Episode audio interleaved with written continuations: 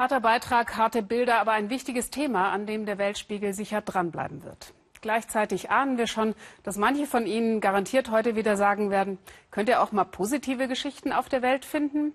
Klar können wir. Und unsere Korrespondenten haben natürlich auch Lust, in ihren Berichtsgebieten Leute zu entdecken, die ein tolles Projekt auf die Beine stellen. Xenia Böttcher hat solch einen Menschen im ecuadorianischen Regenwald gefunden.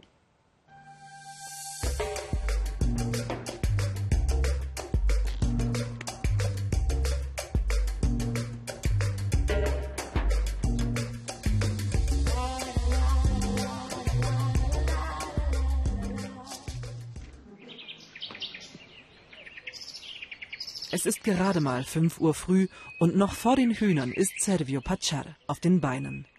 Noch versunken in seine Schokolade und dem Konzert der erwachenden Vögel. Servio bewirtschaftet das Land rund um seine Finca schon in vierter Generation. Alleinerziehender Vater von sechs Kindern. Er will ein Leben mit der Natur, so wie seine Vorfahren es lehrten. Keine Massenproduktion, keine Chemikalien. Das macht Servio zum Ökobauern und das macht ihn hier zum Sonderling. Alle nennen mich hier den Verrückten. Aber dieser Boden ist nicht meiner. Er ist geliehen. Ich bin nur zu Besuch da für 50, 60, 70 Jahre. Er bleibt für die künftigen Generationen.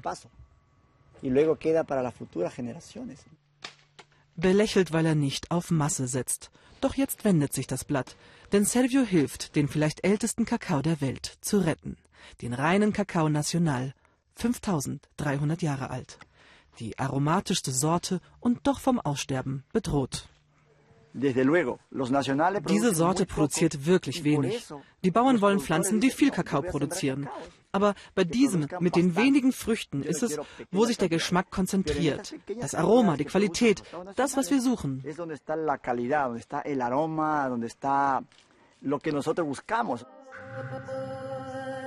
Ecuador, Heimat der vielleicht ältesten Kakaobäume der Welt. Die süße Frucht ist die Lebensgrundlage vieler Menschen hier. Darum setzen sie auch auf Pflanzen, die viel Kakao produzieren. Die älteste Sorte verschwindet. Die Wende beginnt mit einem Amerikaner, Jerry Toth. Seit zehn Jahren lebt er in Ecuador, kämpft gegen die Abholzung, forstet auf, auch Kakaobäume. Er hört vom Aussterben des reinen Kakao Nacional, will ihn finden. Er trifft Servio. Wo könnte die Ursorte noch wachsen? Servio weiß, im abgelegenen Tal Piedra de Plata stehen besonders alte Bäume. Er weiß es von seinen Vorfahren, die nicht alle lesen und schreiben konnten, aber ihre Natur kannten. Meine Oma konnte mit der Küche gar nichts anfangen. Sie war die Starke im Haus. Sie liebte die Feldarbeit, war immer mit ihrer Machete unterwegs, zu allem entschlossen dispuesta a cualquier cosa. Unter den alten Bäumen erweisen sich tatsächlich einige wenige als Ursorte, unter zigtausend anderen gefunden. Ein DNA-Test bringt die Gewissheit. Eine Rarität, nur ein Prozent gibt es davon noch im ganzen Land. Hohe Qualität und kleine Mengen, was zuvor den Menschen hier wertlos schien, ist in anderem Lichte ein Luxusprodukt. Gib den Menschen einen Grund, innezuhalten, statt einfach nebenbei was in den Mund zu schieben. Ein bewusstes Genießen, so wie man eine gute Flasche Wein genießt. Hier wird also gerade die teuerste Kakaofrucht der Welt geerntet, wenn die beiden ihren kostbaren Rohstoff nicht selbst aufessen. Ja, wir sind echt gut darin, unsere Schokolade aufzuessen.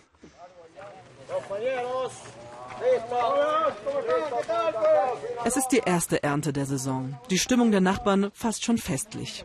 Auch sie verdienen an den kleinen Mengen, die sie liefern können. Die zahlen viel besser, doppelt so viel. Die Männer sind stolz auf ihr besonderes Produkt. Nun ist Servio kein Ökospinner mehr, sondern ein Held. Für Qualitätsstichproben wird jede Kiste mit dem Namen des Landwirts versehen, um gelegentlich zu prüfen, dass es auch wirklich der reine Kakao National ist. Unwetterphänomene, die Regenzeit und das warme Klima, alles das hat Einfluss auf die Kakaobohnen. Eh, die Schokolade ist eine Geschmacksexplosion im Mund, die noch lange anhält, nachdem du sie gegessen hast. Eine Befriedigung und du willst immer weiter essen. Immer. In Ecuadors Hauptstadt Quito wird aus der kostbaren Bohne gleich Schokolade.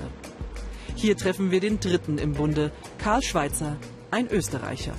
All die Arbeit von Selvio und Jerry liegt jetzt in seinen Händen. Wenn du zum Beispiel die Zeit übersiehst, äh, verbrennst du den Kakao und damit ist äh, die Schokolade auch hinüber. Karl kam für den Zivildienst nach Ecuador, hat Straßenkindern geholfen. Jetzt ist er Chocolatier. Ein Chocolatier mit einer Vision, etwas zu erhalten und bewusst zu genießen. Weil wir über, über die Industrialisierung viel Aroma und Qualität verloren haben und ähm, es für meine Generation meiner Meinung nach an der Zeit ist, äh, solche Dinge ähm, zu beschützen und wieder zu entdecken.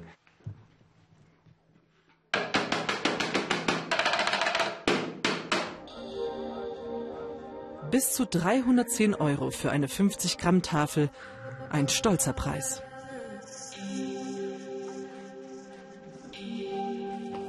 Ein Preis, der erst fällt, wenn es wieder mehr Bäume der Ursorte gibt. Daran arbeiten sie hier. Einige Bauern wollen es jetzt Cerevio nachmachen. Kleine Mengen, nachhaltig. Am Anfang war es nur ein Traum. Und was für ein Glück, es läuft. Und das macht mich zufrieden und glücklich. Es ist noch ein Triumph in meinem Leben. Eine gute erste Ernte. Jetzt müssen die Kakaobohnen fermentieren. Dafür braucht es Selvius Erfahrung und etwas Zeit. Für heute ist die Arbeit getan.